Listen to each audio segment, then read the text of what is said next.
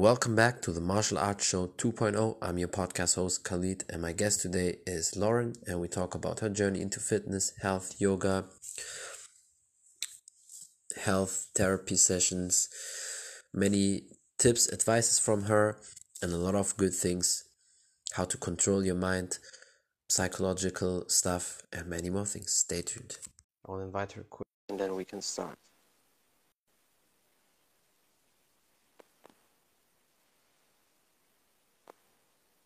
Hello. Hello, how are you doing? Hope everything is good. I'm good, thank you. You? That's awesome. I'm fine. I appreciate you for taking the time. And yeah, I would just say we can start. Um, tell people who you are and a little bit about your background. Um, I'm Lauren and I'm a yoga teacher. I've recently started teaching yoga one to ones. And I'm also training to be um, a psychotherapist. So I'm in my second year at um, at university. And I, I guess I just sort of have like an interest in health, fitness, well-being, holistic health, and holistic healing. Um, I guess it's just been a big part of like my own journey.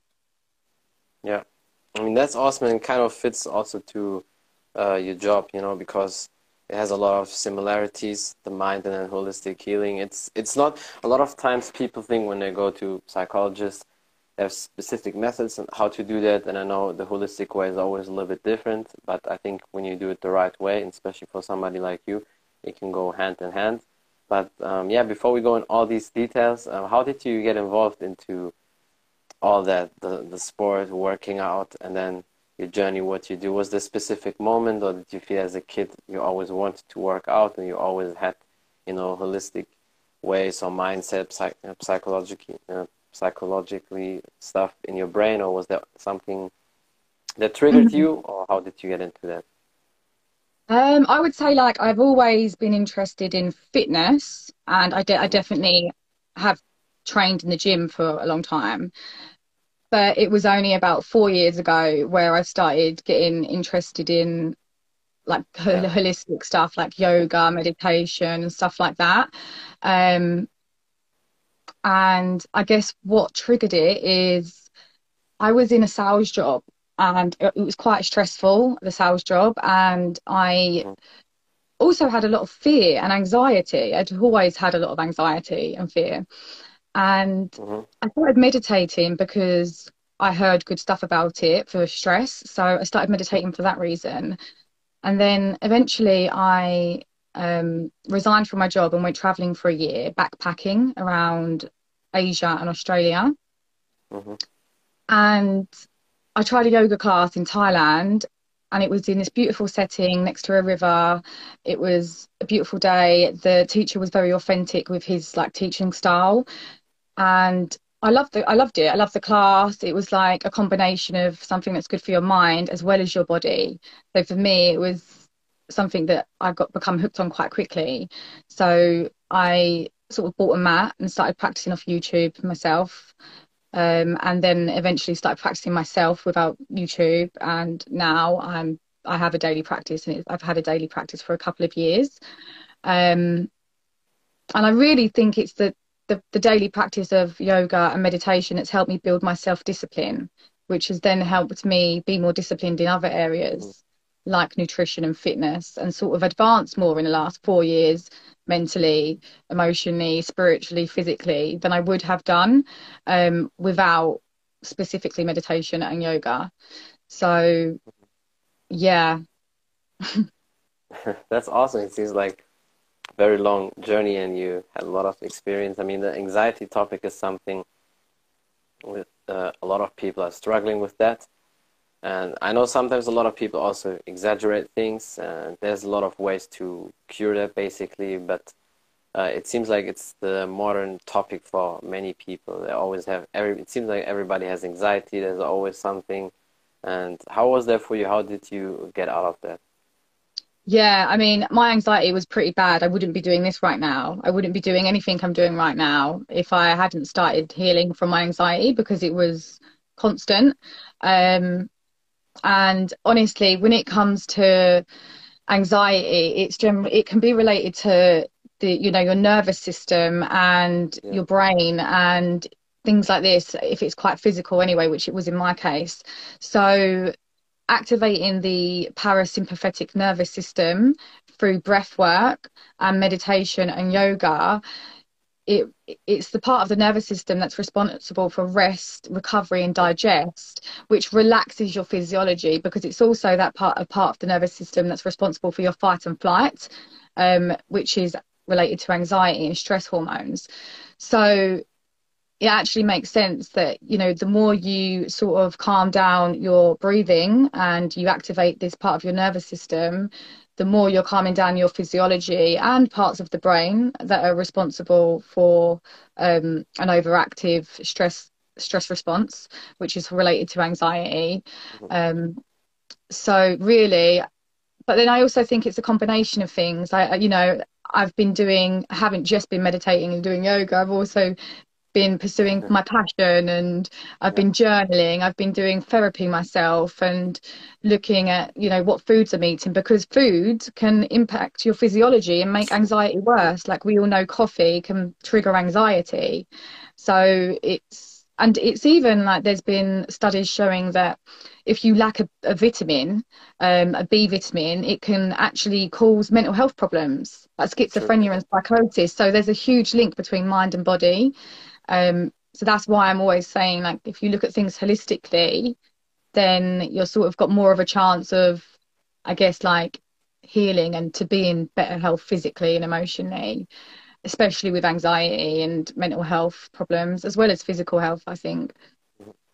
Yeah, no, that's so true and very important. I mean, I just read today a post from somebody. She said uh, when she was a little kid, she needed glasses uh, for reading, and then later got worse.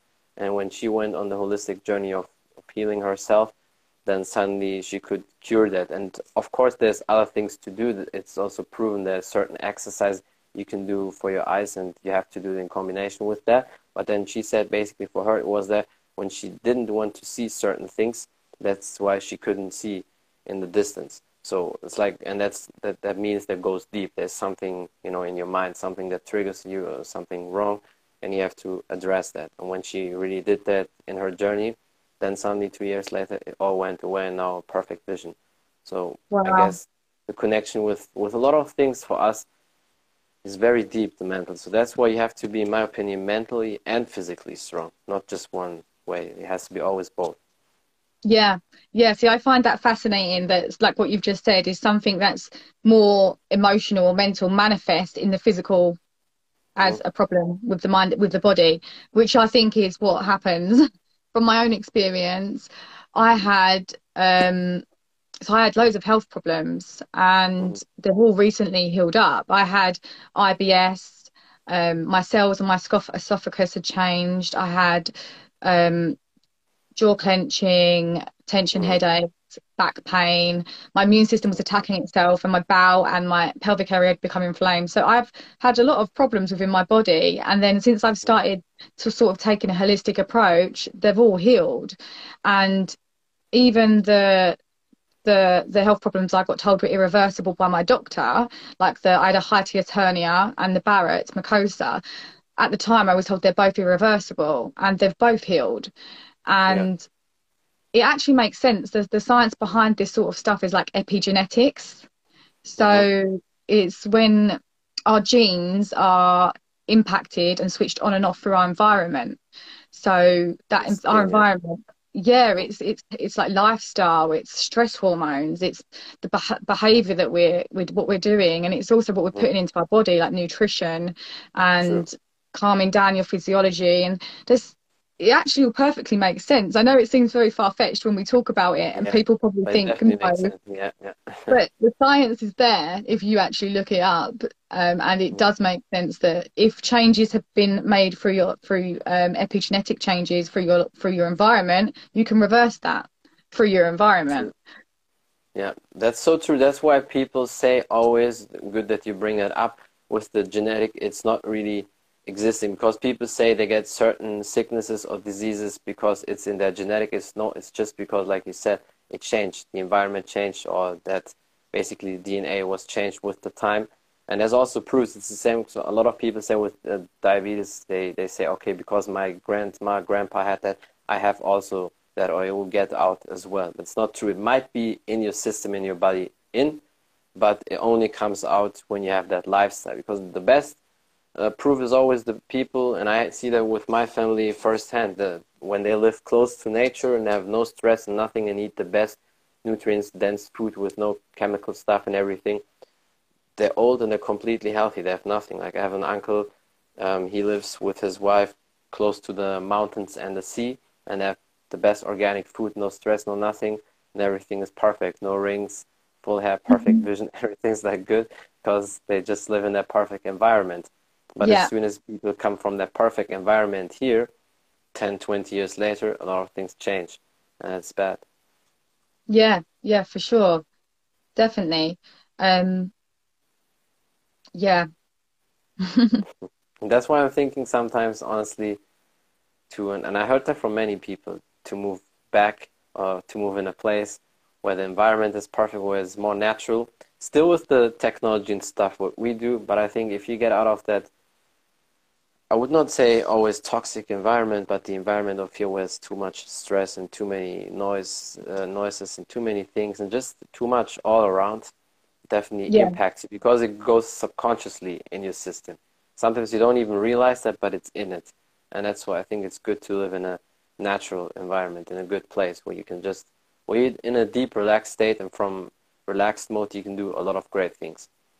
Yeah, definitely. And I think that it it comes back down to like, I think activating that parasympathetic nervous system, one of the things is being in nature because you're in a that relaxed sort of state. Mm-hmm. Um, and I think because we live in a really like our lives are very fast paced. Yeah. Yeah. yeah. And we sometimes I think people don't realise when they're stressed. They say yeah. if you ask someone if they're stressed, they will always probably say no. But actually, like stress hormones could be flooded through their system without them even knowing if they've had, you know, a, a hectic day. Um, and things like that, or an argument with someone, or they feel mm-hmm. rushed. So I don't think people quite always know um, when they're when they're when they're stressed from the environment.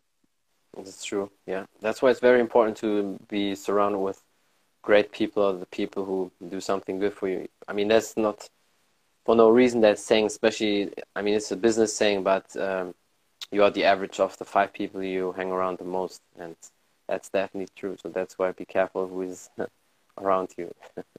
yeah, yeah, that's true.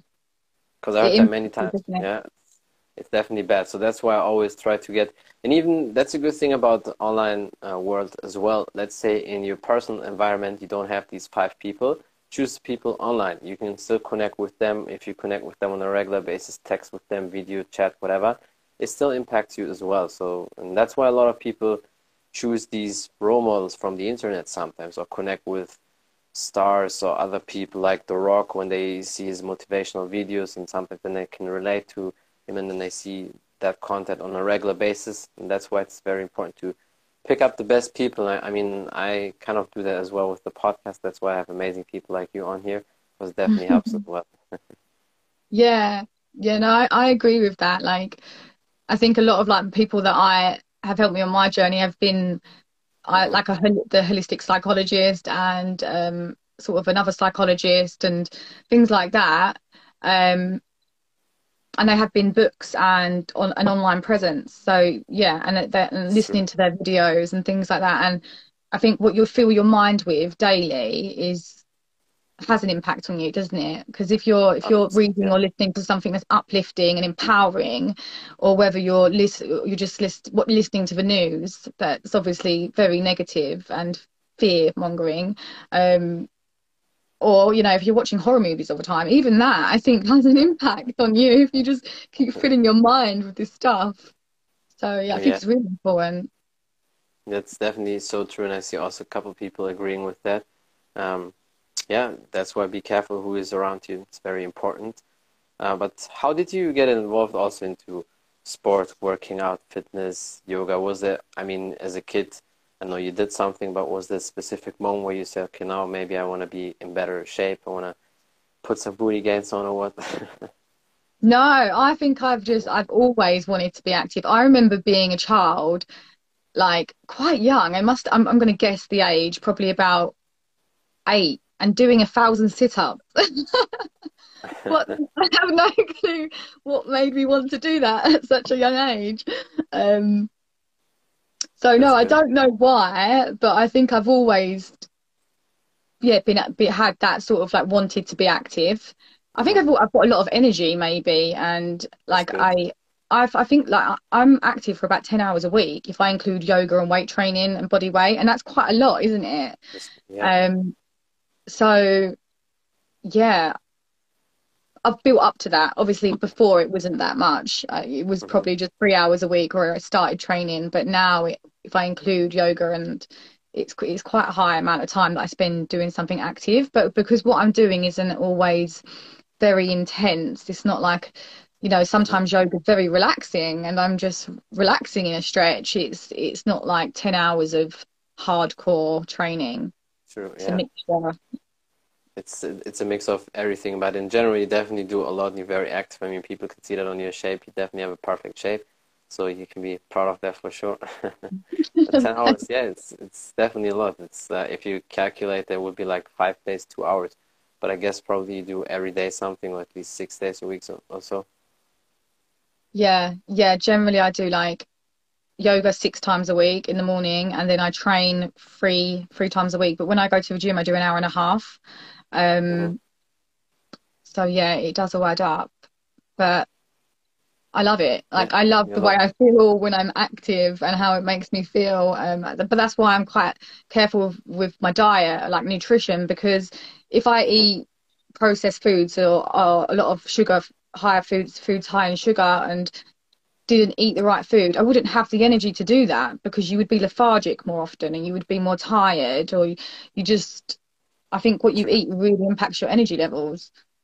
Yeah, that's definitely very important, and a lot of people underestimate um, because I just thought about that today when I was ordering my vitamin D again because that's definitely very high impact. You need that you need the, the vitamins, you need, um, especially vitamin D is very important because we have anyway deficiency for that. So that's why, and stack it up. It's not just one capsule. You can definitely take three, four. It depends on um, how high it is, but you can definitely take more than it says on the package because mm-hmm. the government always gives you the lowest, but you can definitely take way more than that. And, and it helps you, lifts your mood, you feel better, you feel great because it's, it's think about that when you're in the sun when it's warm how do you feel mm-hmm. most of the times great so and especially in that winter time when you take the vitamin d definitely helps you a lot yeah definitely i think i've heard that like i can't remember the amount but or like almost half half the people in the uk are vitamin d deficient because obviously we don't see a lot of sun in the winter yeah. especially with covid the last few years we haven't been away on holidays and getting our you know our dose of sun um but yeah yeah, I think what we're putting into our body is, is really important. Yeah, um, it's definitely nutrition. very important. Because for me, it's the same. I cannot, my body cannot process that the junk food. It's it's not good. You can maybe once a month you can eat a pizza or kebab, whatever. That's that's fine. Nothing happens. But for me, I cannot eat that on a regular basis. My body is in that time now way too healthy for that shit. Basically, I can I can yeah. definitely not take it. I don't know about you, but for my body, it's my body's not coping with that. So that's why I don't even touch it. Yeah, no, I'm the same. Like, like because I had IBS and like my bowels become inflamed, and I had to be very careful with my diet straight away. I don't think we're made to eat that amount of crap food. Like, exactly. I don't think we're made for it. And why do so many people have problems within their bowels? Um, True. I think you know a part of that is probably to do with what we're eating on a daily basis. Yeah. Yeah, yeah, that's so true. I mean, you just said it right because if you if you you think back, hundred years ago maybe, or probably even fifty years ago, most people what they were eating was just natural, organic food, like what you would find in the garden or like stuff that just is around us. And for me, it was like always whenever you see a word on a package, you don't something whatever, just put it away. So that's why always natural food because the people who live in the natural environments, they're the healthiest and they have no issues because they eat everything how it's supposed to be. Our bodies are not designed to eat um, some bakery stuff or whatever, like cake. What was that? What's that? Like if you think back like 100 years ago, 200 years ago, people didn't even really know what all that crap food is because our bodies were not designed for that. But today, everything mm-hmm. is there and it's so cheap and so quick. I mean, sometimes you can just you fall off your bed and then you have the food there. Or you drive with the car like five, six feet um, distance from the car and the shop, and then you're already there, and people buy all that unhealthy junk food. So, yeah, yeah, it's definitely it's, not good. yeah, and it's it's it's easy, isn't it? Just to eat crap food. If you want to eat like healthy, you have to cook, and that takes time. Um, and yeah, I think it's really it's really difficult. I mean, I do I sometimes do eat whatever I want. Like I, if I want a chocolate bar or whatever, like I think I'm like eighty percent good, twenty percent I do well, what I want. Okay. So yeah, so it's like I find there's like a bit of balance there because we do live in this world, and if you want to, you know, even wherever you go, it's like it's, it's difficult not to sometimes indulge. But I think yeah. it's like moderation. Yeah. Um, no, the 80-20 rule is very good. I mean, that's also like a, a business rule, but it's in a lot of things. 80-20 is good because then most of the time you do the good things. And then uh, sometimes 20% you can give yourself the treat. So it's not bad. I guess you do a lot of right things. And speaking of the nutrition, do you have a specific nutrition plan? You follow a specific food you, you like to eat or you just go by eyeball and try to eat as healthy as possible? Um, I'm vegetarian, so I don't eat meat or fish. Um, and I try to do 80% plant based foods. Mm-hmm. So more like a vegan diet 80% of the time, and then 20% of the time, whatever else other than meat and that. Um, but then I do have like there's like this green powder you can get and it's got like vitamins and minerals in and you just throw it in with like a smoothie make a smoothie out of it and it's giving you the like vitamins and nutrients that you might not get because we don't always eat a lot of greens um, and that really does like help boost your immune system and things like that. So i try and find healthy alternatives to start to, to certain things that to yeah. get more minerals and vitamins because obviously it is hard to do all your own cooking and all your own shopping and prep all your meals. Like it takes time. Um but yeah i just try and eat like you used to say like things that grow out the ground. I really think what's good for you is is plants and obviously like seeds nuts and fruits etc um and like you said like if there's loads of words on like a packaged packaged item that you don't understand, you sort of don't even know what's in it in the food. So obviously that does happen sometimes, but I try and just keep it to a minimal, like try and keep things natural, which is also yeah. hard because it's probably not like a lot of my food isn't all organic, so it's probably got the pesticides and things like that, um, which is hard where we live in like a Western society of and where course, you do food yeah. shopping to, to find, find mm-hmm. um, sort of really healthy alternatives. But I suppose you just got to do the best with what you what you've got. Yeah, true. That's why there's like only two options. Either you have somebody who has a big garden or a farm where you know when you go to farmers market that might be a good option, or you have somebody you know, okay, that food, the stuff from there is real, or you grow it yourself. So like mm-hmm. that's like the only way you have to you can be sure because these days everything is, is full of all that crap. But of course, it's still healthier than when you eat that junk food. But um, yeah, yeah, choices are definitely not the best in the world. That's definitely true. Yeah, you you got a compliment. You're awesome. That's oh, thank you. I can agree with that. Yeah, that's true. How do you train? Do you have a specific workout plan, or you just go with the flow?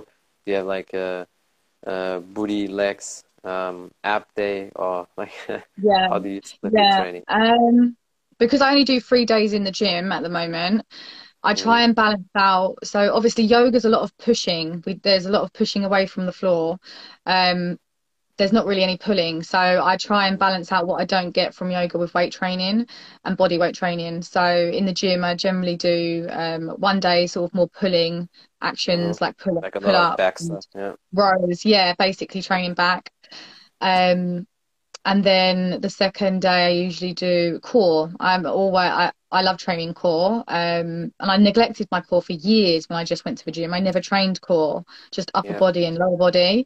Um, and when you've got a strong core, you feel so much stronger. It really does make a big difference. Um, and then the third day, you usually do legs because obviously, if when you're doing a lot of yoga, your legs do, you are working your legs, but I feel like it's not enough. I, maybe training my legs once a week sort of balances out the strength and the flexibility work. Um, because you don't just want to focus on flexibility and you don't just want to focus on the yeah. strength. You sort of want to find a balance between between them both. both. Yeah. It's definitely important. I know that struggle for myself because flexibility is important as well, but you, of course you need also a lot of strength and power. So yeah, I think we probably kind of train in a similar way, and yoga and martial arts have anyway a lot in common. People sometimes really underestimate that. That's why martial arts and weights or martial arts and yoga definitely goes hand in hand, and you can incorporate that in your workouts. There's there's only benefits from that. So yeah, I think it's it's awesome how you do that. What would you say about holistic training or holistic healing? What is your way to do that? Do you have a specific method uh, to help people, maybe, especially that you incorporate that with your studies? Um, really, it's like it's considering the person as a whole. So it's considering you and if you have some sort of problem, health problem or physical um, physical health problem or mental health problem, is considering it from the perspective of your the emotional aspect, the physical and the spiritual. So it's not just treating the mind and body as separate like we do in the medical model, but it's mm-hmm. treating it as a whole. Um, yeah. And I really believe that's what works. So if if um if we know that disease or disease can be caused from many different angles for example stress hormones nutrition smoking all these different things but it kind of makes sense that you can maybe heal through looking at things holistically because that's how they sure. may get caused holistically um, so really yeah i think it's like looking at how often are you moving your body or are you quite inactive? Because i think that's going to play a huge part on how you feel and it's how these things interact with each other. So if you're if you are not pursuing any passion or purpose in your life you know that's going to impact how you feel. If yeah, you're eating um, a diet in processed foods, then maybe you're going to have less energy, and that's going to also impact how you feel. Um, or like the emotional aspect of course like when you're having certain thoughts that's going to cause a feeling which is then going to impact your behavior. So i think everything is interacting with each other. So that's why if you look at things from a holistic perspective i think you've just got more chance of sort of like thriving or healing or growing um, because i think there there's just many different aspects to us that are playing out. Yeah and it's definitely a long journey to find out, that's for sure. But that's why I think people like you are there. Um, is there any way people can contact you? Do, are you doing sessions with them or do you offer service for, for people to, to help them? Um, I, because I'm not qualified yet, I'm a trainee psychotherapist. I can't, I'm not qualified to work with people yet, but probably within, I think maybe around a year's time, I I will be looking to set something up where I will be offering sessions. Then you're basically finished with your studies in a year. Yeah, yeah, um, yeah, definitely. Uh, I am teaching yoga now, but I can't incorporate the mm-hmm. the rest of the stuff yet because I'm not yeah. qualified. Um, but I am teaching yoga and I'm also thinking about looking at doing a holistic coaching course because it's a little bit different to psychotherapy. So I might look at that as well. Um, but this is all like plans for the future, really. Yeah, why not do both and then yoga as well? With the yoga, you will probably already help a lot of people because that is sometimes very much in a holistic way anyway. So yeah, I think you do a lot of amazing things for many people, and that's awesome. Uh, yeah, is there anything else you want to say? Maybe some last advices or something you want to promote? Um, probably just advice for anyone that wants to sort of. I, am really like high on healthy habits. I think healthy habits really can help us sort of change or develop, evolve, and grow or heal.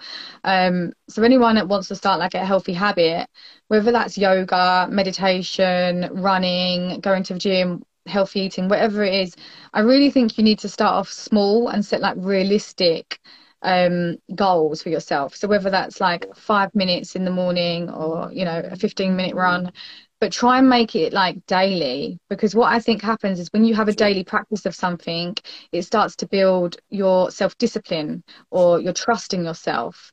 Um, and then once something becomes a habit, which you sort of need to practice daily for it to become a habit, it's no longer difficult. It sort of like becomes more natural because of the neuroplasticity, the firing of the neural networks in the brain. So, and then once that becomes a habit, you can then add to that. But what you don't yeah. want to do is set, set yourself a task of like, okay, I'm going to do an hour every day, and then you give up because it, you know it, it was too much of a task to do. It's like overwhelming. It wasn't quite possible, and then you just give up altogether and say it's not for me. And that happens a lot. True, yeah. Um, so really, I think it's maybe just trying something, trying to take small steps, realistic steps. consistent, yeah. Yeah, I really think so. The the everyday is um really important. It is for me. Mm-hmm. Like I've had a practice for the past morning practice for the past four years, and I'm probably gonna have one as well for for the rest of my life. I don't think I'll stop with like a morning practice. no, that's definitely awesome what you say, and I think you give people a lot of great advices. And yeah, I'm very sure we'll do many more podcasts in the future because you have great content, great advices, and I really appreciate you for the time. And yeah, thank you for everything. Thank you. It's been a pleasure. Thanks Anytime. for inviting me on. Anytime. That's it from the Martial Arts Show 2.0. I'm your podcast host Khalid, and my guest today was Lauren, and we talked about her journey into fitness, health, yoga, how she trains and eats, some tips and advices, how to control your body and mind, psychological stuff, her studies, and many more things. Thank you for watching. Thank you for listening. Don't forget to follow her on Instagram. Check out her amazing journey. If you want to know more about the podcast on Spotify, iTunes, and all available platforms, just type in the Martial Arts Show 2.0 and you will find me there. Thank you for the support. Until next time, bye everybody.